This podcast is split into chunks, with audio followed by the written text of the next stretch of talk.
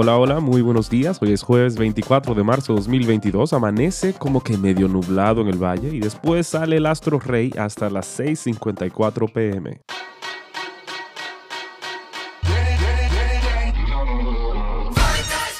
Los líderes occidentales se reúnen en Bruselas hoy y acordarán fortalecer sus fuerzas en Europa del Este y aumentar la ayuda militar a Ucrania a medida que el ataque ruso contra su vecino entra en su segundo mes.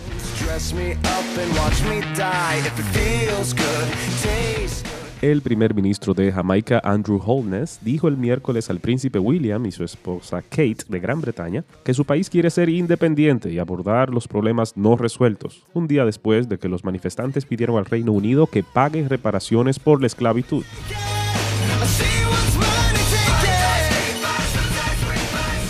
El gobernador de California, Gavin Newsom, firmó una nueva ley el martes para hacer que los abortos sean más baratos para las personas con planes de seguros privados, el primero de más de una docena de proyectos de ley que los líderes demócratas del estado planean aprobar este año para prepararse para un posible fallo de la Corte Suprema de Estados Unidos que podría revocar Roe v. Wade.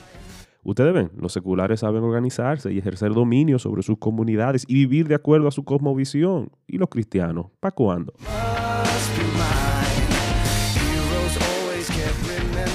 Dejando a un lado su antagonismo político, los expresidentes Leonel Fernández e Hipólito Mejía se reunieron ayer tras las exequias de la ex primera dama Doña Rosa Gómez de Mejía.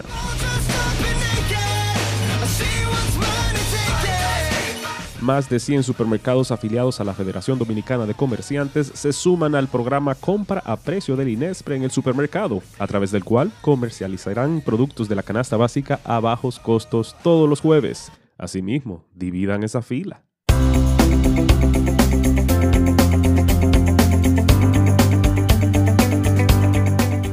¿Qué quiso decir Jesús al declarar que haríamos obras mayores que las suyas?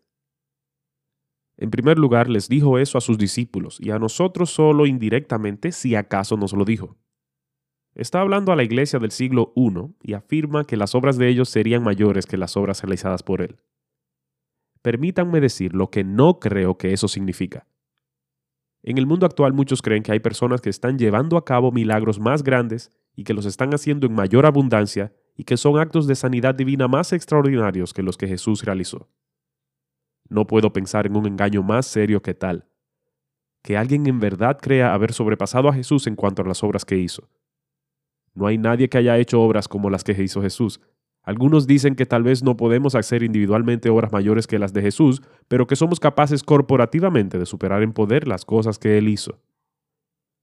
En la iglesia del primer siglo vemos que suceden cosas asombrosas mediante el poder que Cristo dio a los apóstoles. Pedro y Pablo levantaron a personas de la muerte yo desafiaría a cualquiera que sumara todos los milagros que, según los registros del Nuevo Testamento, fueron realizados mediante las manos de Pablo, Pedro y el resto de los discípulos corporativamente, los pusieran todos juntos y compararan si alcanzan a una medida mayor que los realizados por nuestro Señor. Si Jesús quiso decir que la gente haría milagros más grandes que los realizados por Él en el sentido de desplegar más poder y hacer cosas más asombrosas que las que Él hizo, entonces Obviamente, una de las obras que Jesús no consiguió realizar fue profetizar con precisión, porque eso sencillamente no ocurrió.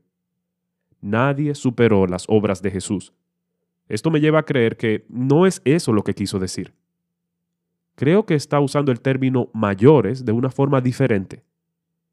Oí a un historiador de la iglesia decir que estaba convencido de que cuando Jesús hizo la afirmación hará las mismas obras que yo he hecho y aún mayores, se estaba refiriendo al alcance total del impacto del pueblo de Cristo y de su iglesia sobre el mundo a través de la historia.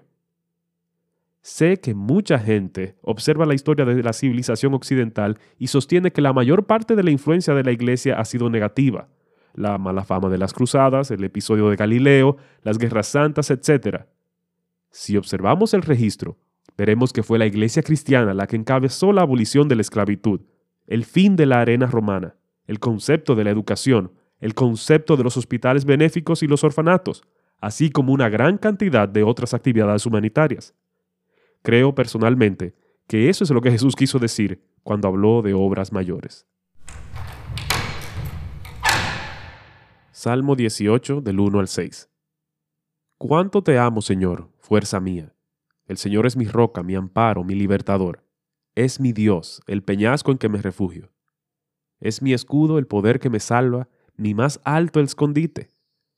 Invoco al Señor que es digno de alabanza y quedo a salvo de mis enemigos. Los lazos de la muerte me envolvieron, los torrentes destructores me abrumaron. Me enredaron los lazos del sepulcro y me encontré ante las trampas de la muerte. En mi angustia invoqué al Señor, clamé a mi Dios y Él me escuchó desde su templo. Mi clamor llegó a sus oídos. Los salmos constantemente se refieren a Dios como un refugio debido a que necesitamos uno con mucha frecuencia. Habitualmente, ir a Dios en busca de refugio es el único verdadero apoyo que tenemos en la vida. En el Salmo 2, David toma refugio en Dios al recordar que Él corregirá todas las cosas algún día. En el Salmo 7, David toma refugio en Dios al descansar en el hecho de que Él tiene el control de las circunstancias por las que atraviesa. Aquí vemos a David tomando refugio al agradecer a Dios las bendiciones del pasado. Cuando dice, ¿cuánto te amo Señor? utiliza una palabra hebrea inusual que implica gran emoción y pasión. Cultiva tal amor por Dios al considerar cómo Él te ha rescatado a través del sacrificio en la cruz eso te fortalecerá. Oración. Gracias Señor por dejar el refugio celestial para hacerte vulnerable y morir por mí, para que ahora, a pesar de mi pecado, pueda ser bienvenido en los brazos del Padre, encontrando refugio en Él. Te amo por lo que has hecho y por lo que eres. Amén.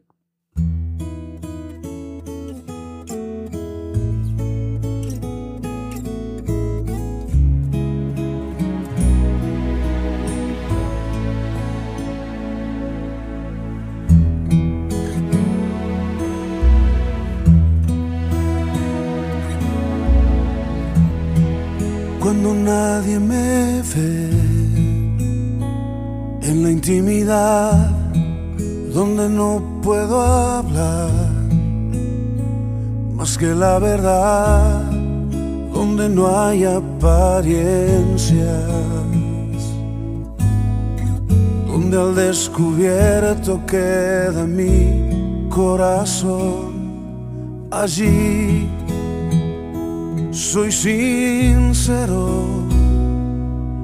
Allí mi apariencia de piedad se va. Allí es tu gracia lo que cuenta, tu perdón lo que sustenta para estar de pie.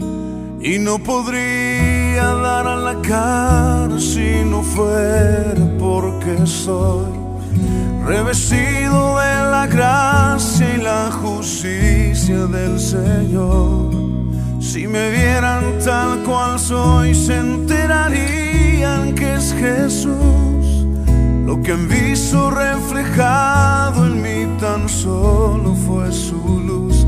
Y es por tu gracia y tu perdón podemos ser llamados instrumentos de tu amor y es por tu gracia y tu perdón.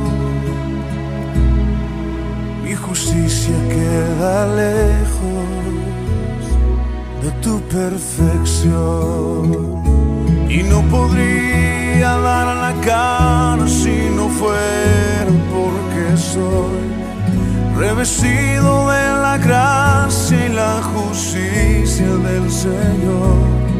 Si me vieran tal cual soy, se enterarían que es Jesús. Lo que han visto reflejado en mí tan solo fue su luz. Y es por tu gracia y tu perdón que podemos ser llamados instrumentos de tu amor y es por tu gracia y tu perdón. Mi justicia queda lejos de tu perfección.